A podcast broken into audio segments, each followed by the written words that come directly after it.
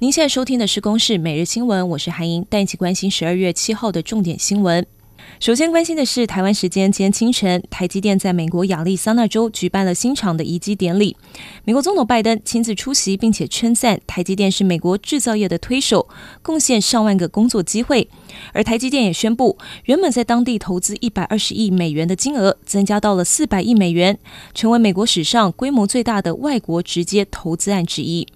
而出席台积电移机典礼的苹果执行长库克也证实，苹果将会扩大跟台积电的合作，未来将会有美制的晶片。现在台美扩大合作，却有不少声音担心台积电的优势不在。驻美代表萧美琴在脸书发文表示，有人说台积电会变成美积电，这个形容是不合逻辑，因为台积电持续投资台湾，而根留台湾是不争的事实。行政院发言人罗秉成下午表示，内政部长徐国勇日前因为个人健康的因素向苏元昌院长请辞，虽然几经未留，但是徐部长仍然希望苏院长能够准辞。苏院长也决定要免予同意，并且同时指定由花敬群政务次长来代理职务，并感谢这段期间以来徐国勇的贡献，也要他保重身体。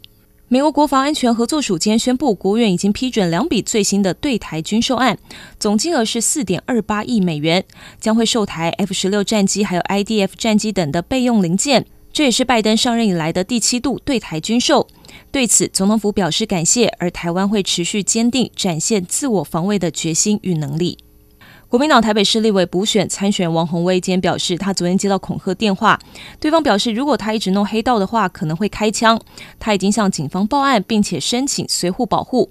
而民进党的参选吴怡农则谴责任何暴力行为，拜托警方要全力侦查。警察署长黄明昭则说，北市警察局已经成立了专案追查，也会加强保护王鸿薇的人身安全。